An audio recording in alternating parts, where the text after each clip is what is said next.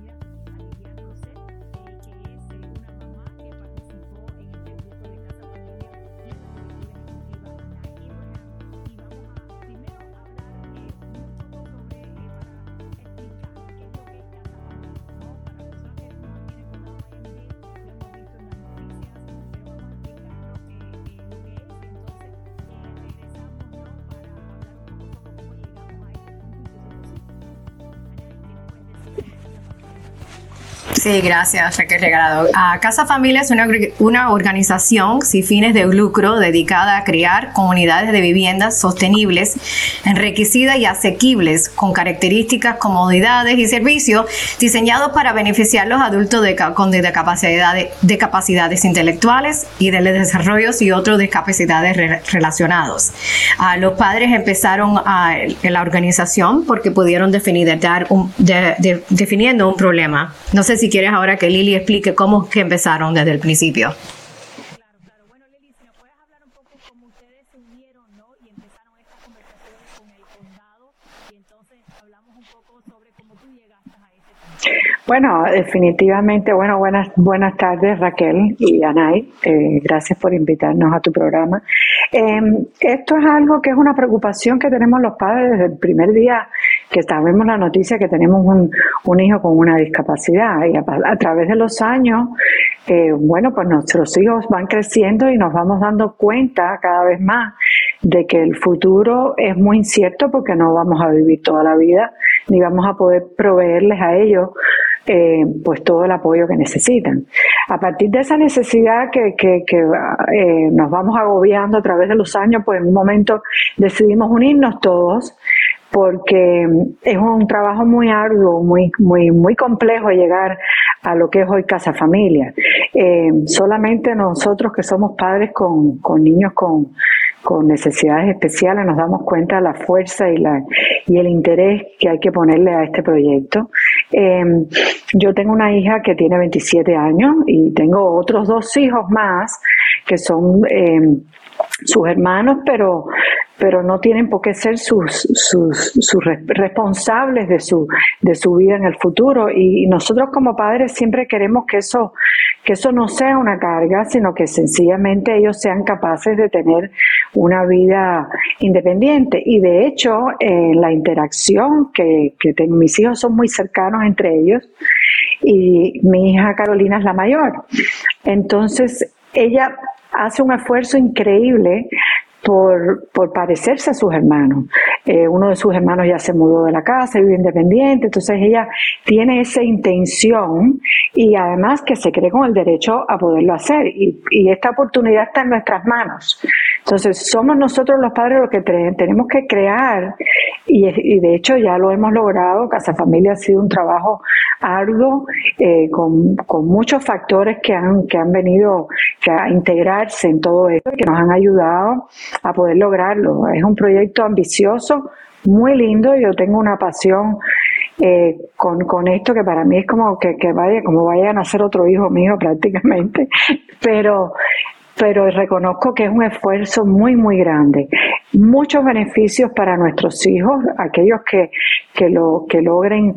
Em, realmente el paso a, vivir independiente es muy complejo, muy complejo, tanto para ellos como para mí como mamá. O sea, yo, yo siento a veces que, que me da como una ansiedad de separación el tema de solo pensar de que no esté viviendo sobre mi mismo techo pero tiene todo el derecho a ganarse la oportunidad y eso es lo que estamos haciendo con Casa Familias, creando eh, la oportunidad de darles este, este momento de poder hacerlo ellos solos. Y, vamos a hacer esto en dos, en dos partes, ¿no? Porque eh, el proyecto de Casa Familia es tan importante eh, porque cuando hablamos de viviendas públicas, ¿no? Para las personas con discapacidades, siempre son discapacidades físicas. Correcto. Donde las personas se enfocan en personas mayores eh, que empiezan a tener problemas eh, y eh, si la ley no los ayuda a ellos poder poder moverse dentro de esas unidades. Esto es un concepto completamente diferente donde se usa la tecnología, no donde ellos tienen el apoyo y es un edificio creado no para las personas que tienen discapacidades intelectuales en vez de algo para discapacidades físicas, que es algo muy diferente y vamos a estar hablando con Anay eh, sobre eso. Eh, pero, eh, Lilian, mencionaste algo eh, que, sobre tu hija que, quería preguntarte, porque mi hijo se está graduando y su, su hermana, que también es autista, es mayor que él. Él se gradúa antes que ella, él va a ir a la universidad antes que ella y en mi casa se ha creado sí. problema, ¿no? porque una de las cosas que le decimos a los padres es primero que no son bebés eternos y segundo que ellos se dan cuenta que las otras personas están teniendo eh, oportunidades independientes. Eh, yo conozco varios casos que cuando se casa un hermano, cuando se muda un hermano, cuando se va a la universidad, se forma el caos. Sí, señor. Porque eh, el, el otro se da cuenta que ellos no tienen esa independencia. Si nos puedes hablar un poco sobre cómo se maneja. Bueno, es, complicado. Yo creo que aquí lo más importante es lograr eh, darles la oportunidad. Y de hecho, en nuestra comunidad hay, hay recursos que uno, bueno, uno como padre se educa, investiga y los encuentra. A veces funcionan mejor para unos que para otros. En el caso de mi hija, yo tuve mi hijo que se fue a vivir a la universidad en Orlando, a UCF, y ella, y ella es mayor que él, entonces ella, bueno, y, y entonces conmigo qué va a pasar, y yo por qué no me voy al dorm.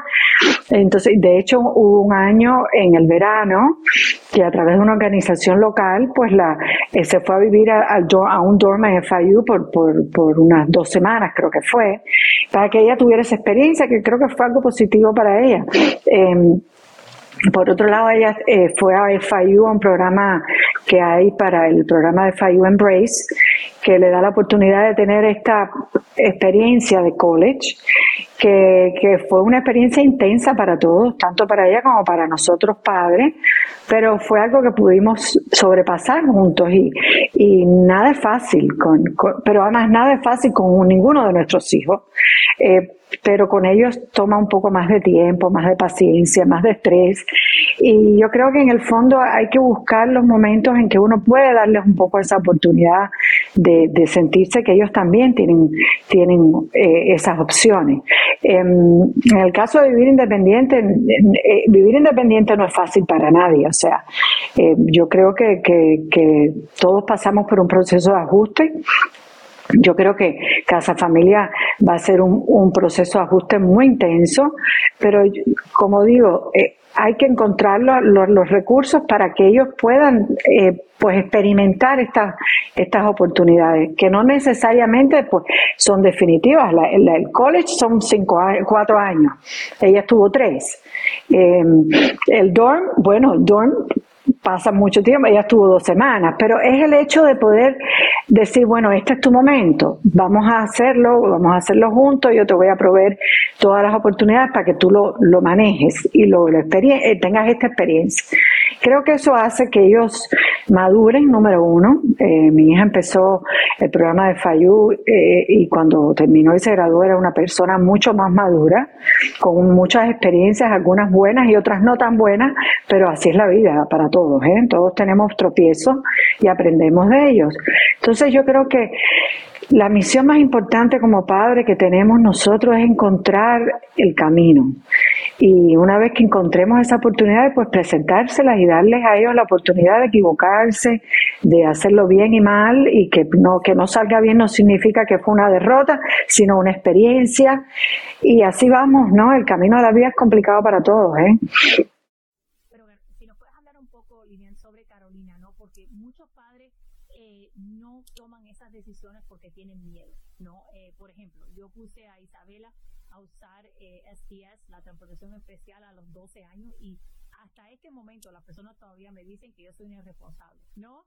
Eh, que cómo yo puedo poner a la niña, ¿no? Eh, en un carro eh, con una persona que ella no conoce. Lo mismo con la escuela, la puse a trabajar en un programa vocacional a los 10 años. ¿Cómo vas a hacer eso? ¿No? Ella no, ella no se sabe desenvolver. Eh, yo lo hice porque yo quería que ella fuera independiente, ¿no? Y con esa independencia vienen, como tú mencionaste, cosas buenas y cosas malas, porque mi hija es de armas, ¿no? Eh, y mi papá siempre dice que no tiene nada que ver con el autismo y más que ver con el... Es cierto. Eh, Es cierto, sí. eh, esa es la realidad. Pero si nos puedes hablar un poco sobre Carolina, ¿no? Eh, pa- para- Mira, Carolina, ¿Cómo tú llegas a tomar estos pasos para, porque hay muchos padres que, y más después de la pandemia, ¿no? Y estábamos hablando sobre eso inicialmente eh, en, en otro programa. Eh, la, la pandemia, muchos padres han eh, echamos para atrás. y no quieren, no quieren Sí. salir, ¿no? Han dado varios pasos hacia detrás y han cogido eso como la excusa, ¿no? Eh, para mantener a los niños en casa y mira, aquí no vamos a forrar eh, y no vamos a tomar eh, estas oportunidades, no hay recursos y como tú mencionas, hay recursos, hay programación, hay que buscarlo, pero también uno, uno tiene mucho... Sí, hay que romper el miedo. Sí, mira, Carolina es una niña que empezó montándose en STS. Después, cuando estaba en la, en la en high school, empezó un programa de high school que se llama Pro Your Search, que era eh, en el City Hall, de, no es el City Hall, el, el edificio administrativo de la ciudad de Miami donde está el Building Department. Exacto. Ella iba para allá en STS y regresaba. El STS se convirtió, bueno, no te tengo que hablar de STS porque tú lo sufres que yo, pero el STS llegó un momento en que, en que era imposible. Entonces, Carolina, tienes que montarte en el metro. ¿Ok? Entonces, ¿qué hice? Se me ocurrió, una amiga me enseñó que tenía un life coach. Porque es muy difícil nosotros como padres a veces enseñarle life skills porque no nos escuchan. Entonces, me buscó un life ah, coach que fue maravilloso, nos cambió la vida a ella y a todos. Y él le enseñó, él iba al edificio donde ella trabajaba, la esperaba, caminaba con ella hasta el downtown, un tramo que es bastante complicado porque no es una zona muy tranquila, hay muchos homeless, no sé qué. Yo tenía pánico, literalmente pánico. Él le enseñó a caminar allí, llegar al metro, montarse en el metro. El primero se montaba todo el ride con ella hasta donde vivimos nosotros, que es pegado de Island.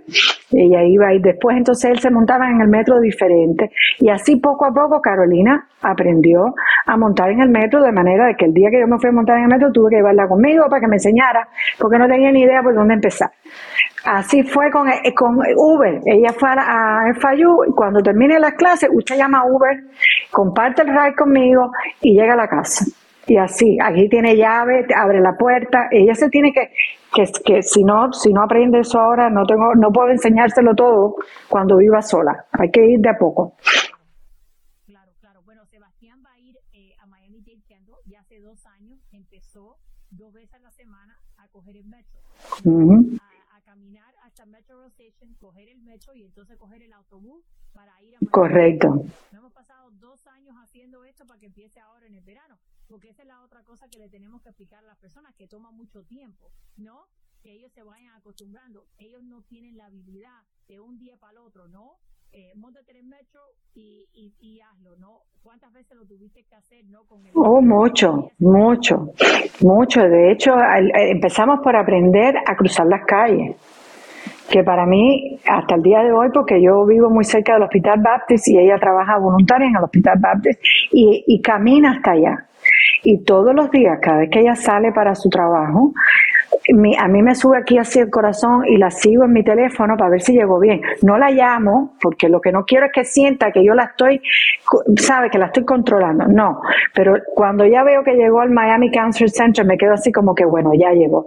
Porque, bueno, sabemos que Miami es una ciudad con mucho tráfico, con mucha gente.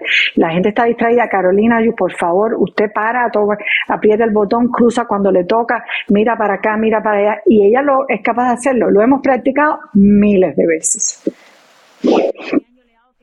Exacto, no puedes hablar por teléfono, tienes que estar pendiente.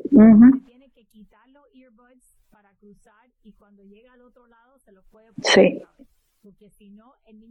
No, no es que además me dice, I have to be aware of my surroundings. Habla inglés y español perfectamente habla los dos y es muy alerta, pero también como dice, como mismo dice tu padre, no es un problema de una discapacidad, es un problema de una personalidad que es my way or no way a veces que tú dices, Dios, dame paciencia, pero no podemos, no puedo parar, no, no me puedo detener. sí, son muy arriesgados.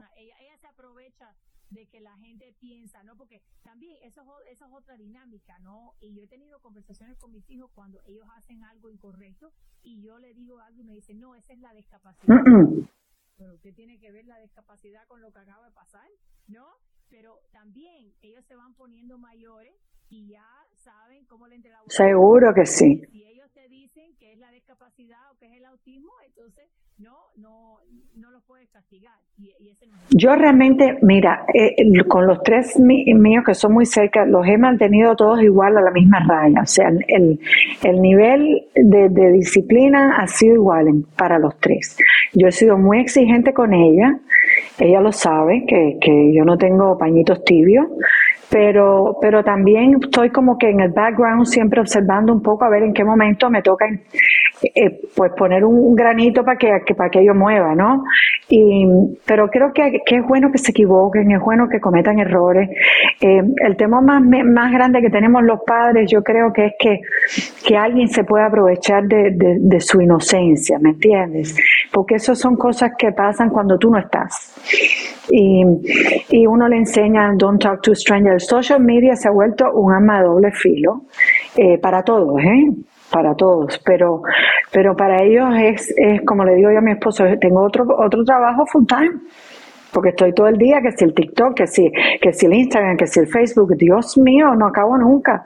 Y además eh, te dan tres vueltas, porque lo saben usar mejor que uno.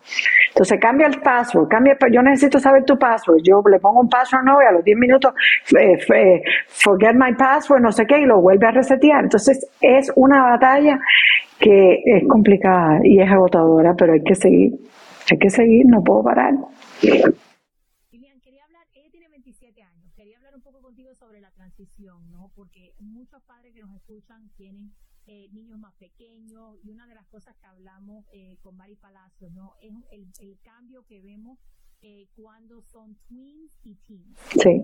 Eh, cuando son chiquiticos, están en una clase, eh, si podemos ponerle una clase regular, ¿no? Eh, pero ya va cambiando sí. la situación. En el caso de Sebastián, él estaba en una escuela donde él era la única persona eh, que era autista, ¿no? Eh, y él se sentía muy solo, no quería ir a la escuela, estaba teniendo problemas de autoestima, ¿no?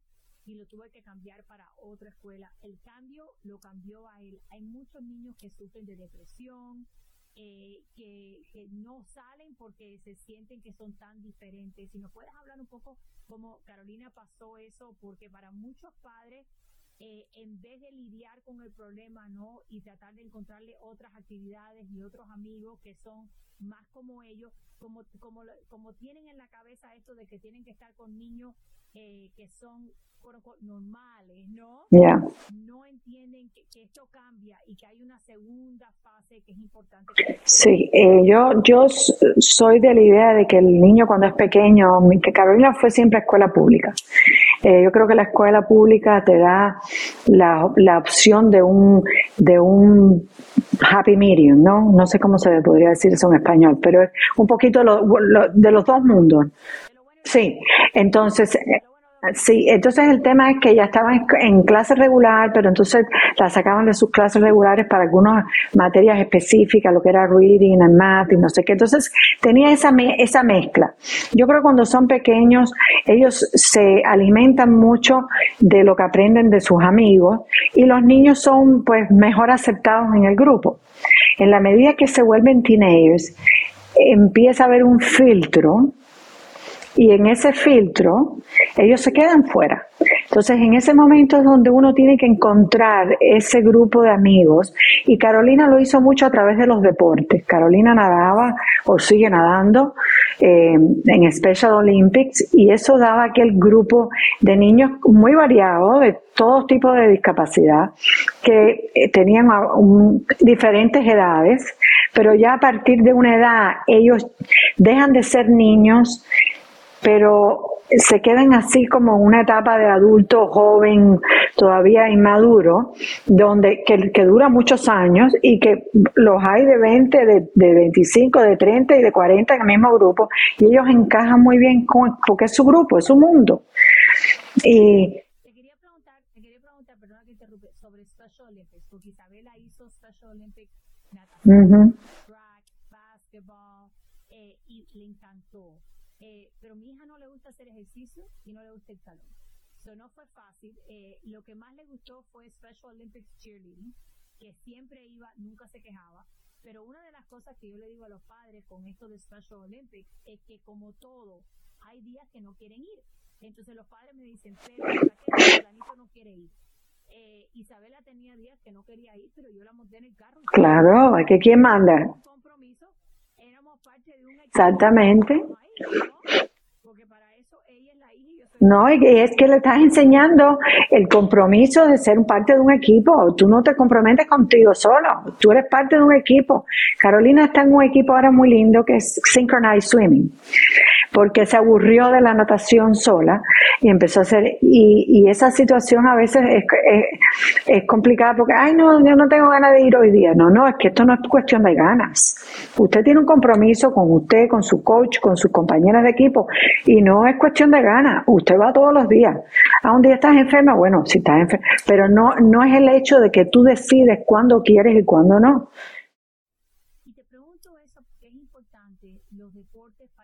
hacer la transición?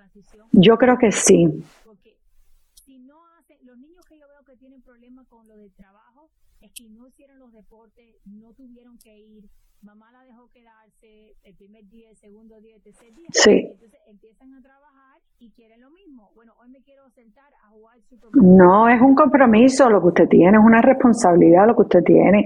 Eso, eso no eso no pasa el día que tú quieres, el día que no quieres no pasa. Es lo que yo digo, yo trabajo todos los días, tú ves, tú ves cuando yo digo que no quiero trabajar, no, es todos los días, hay un horario, uno es responsable y todas estas son mis responsabilidades. Como por ejemplo darle comer a los perros. Ay, le tengo que dar de comer a los perros. Digo, ah, bueno, yo no tampoco te voy a dar de comer hoy día porque sabes que no tengo ganas de cocinar. ¿Cómo te parece eso, Carolina? Entonces como que es como es como que tú le pones el el límite, pero le enseñas a su vez a tomar, a tener una actitud sobre las cosas y eso son cosas que uno las va aprendiendo a través de la vida. Em, siempre trata de, de alguna manera librarse de algo, ¿eh? Porque es very sneaky y yo le digo una cosa y se da media vuelta y hace lo que ella quiere y, pero bueno, poquito a poco uno tiene que ir guiándolo, ¿eh? Sí, eso sí. Isabela sabe exactamente quién ella puede y no puede manipular y con quién puede y no puede, ¿no? Eh, y cómo se sale de esta responsabilidad y la otra. Y eso no tiene nada que ver con su discapacidad, son personas inteligentes. Bueno, y al final cuando vamos a hablar de independiente y de vida independiente, esto son cosas muy importantes, porque no es como que yo te voy a llamar todos los días por la mañana a decirte, te tienes que levantar, que tienes que ir a trabajar. Mira, ella pone su alarma en las noches, se levanta en la mañana, se toma sus medicamentos sola, se viste, se hace su desayuno y sale a trabajar. Bueno, estamos todos aquí simultáneamente preparándonos para trabajar también, pero ella sabe que ese es su problema. Su café, su desayuno, todo eso es problema de ella. Yo, por supuesto, siempre estoy supervisando, asegurándome de que no sé. Y el tiempo, el problema con el tiempo es gravísimo. ellos pierden la, la, la, la, noción del tiempo. Ellos piensan que, que, el reloj paró. Pero no, poco a poco me he dado cuenta, desde que ella se levanta sola y se prepara, que ya ella, ella sabe que ella necesita una hora para estar lista. Pues ella se levanta, se hace su desayuno, se viste, se prepara y sale pues unos minutos más o menos, pero está funcionando el tema del tiempo porque ha sido grave el tema. Bueno, para Sebastián lo del tiempo ha sido muy difícil. Eres una persona, ¿sabes que hay personas que por la mañana necesitan mucho tiempo para despertarse, ¿no? Que son un poco lentos, uh -huh. ¿no? Él es una de esas personas. Entonces, ahí lo vienen a buscar en días a las ¡Eh! Madre mía, pobre. Eso quiere decir que él se despierta a las cuatro y media eh, para bañarse, comer su comida más despacio que ningún ser humano. Que toma como una hora para desayunar, yo no lo entiendo, pero claro. hace, ¿no? Después cosas, sale afuera, camina el perro, regresa, va al baño, da dos vueltas, da tres vueltas, se espera afuera, todo eso, ese, eso es lo que pasa todos los días, ¿no? Para estar listo a las 6 y 15, porque si tú lo despiertas a las 5, es imposible, porque va a tratar de hacer todas esas cosas dentro de esa cápsula de poco tiempo y no tiene tiempo. Claro, sí. Esa solución, pobrecito, a las 4 de la mañana, qué horror. Pobrecito él, pobrecito yo, que me tengo que despertar para vigilar. Claro. Él lo hace, pero yo Así estamos nosotros atrás, así de behind the scenes, sí, atrás mirando que todo.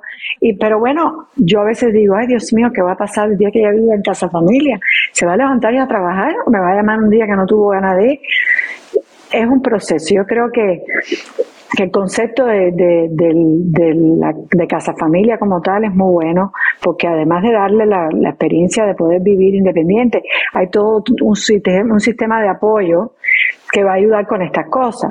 Y, y los padres seguiremos apoyando hasta que un día que no estemos, bueno, ellos voy a, yo espero que de aquí a que ya yo no ande por acá, ella, ella se haya entrenado y sea independiente. Pero no que, no te quepa, a mí todavía tengo la duda, digo, bueno, va a funcionar Casa Familia, yo tengo que estar lista para, para que funcione o que no funcione.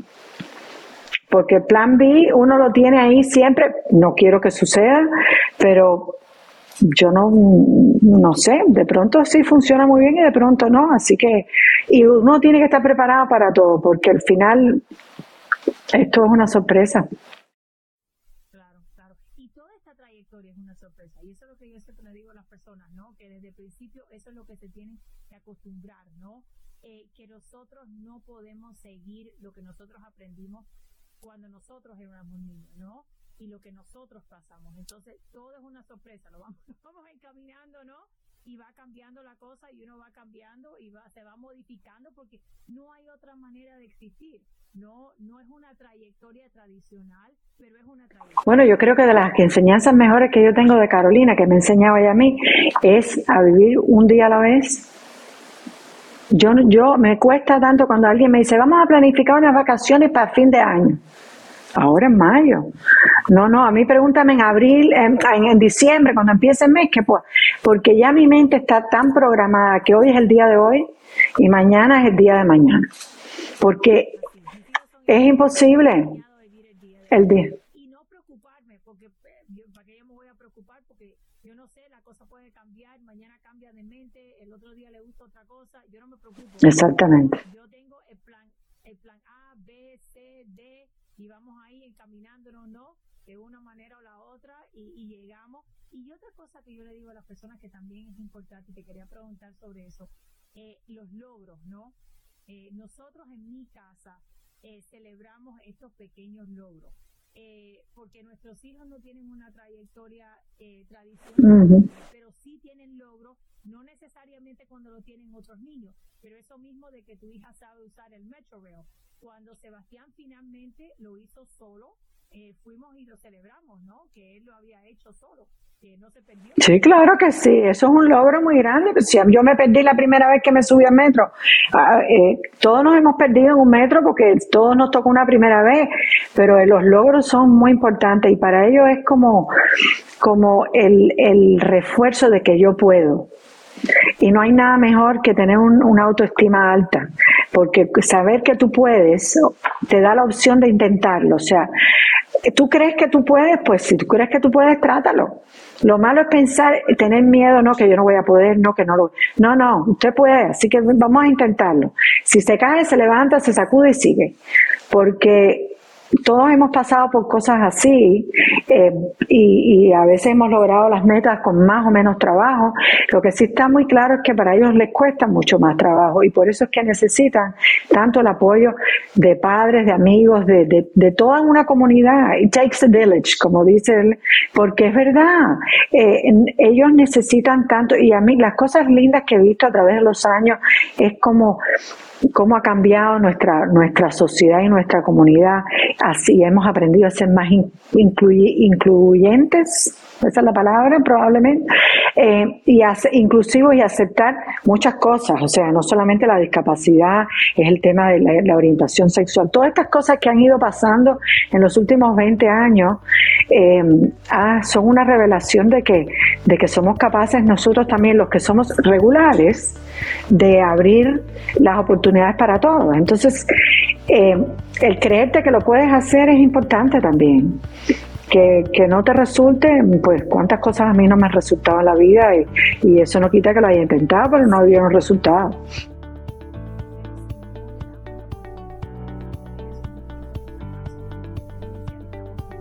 Totalmente. Totalmente.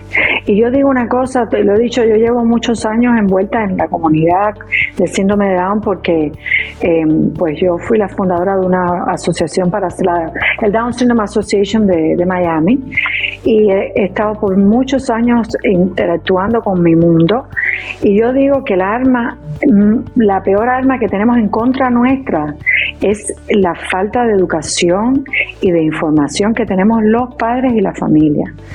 Hay, hay recursos, hay oportunidades, hay que buscarlas. Nadie viene y te toca la puerta y te lo pone en, una bandeja de plata. Hay que buscarlo. A veces los encuentras y así todos los tienes que luchar, porque no son tan fáciles. Em, Exacto, tienes que entonces buscar qué otra opción tienes, pero tenemos que educarnos. Nosotros a veces los padres nos cansamos, ¿eh?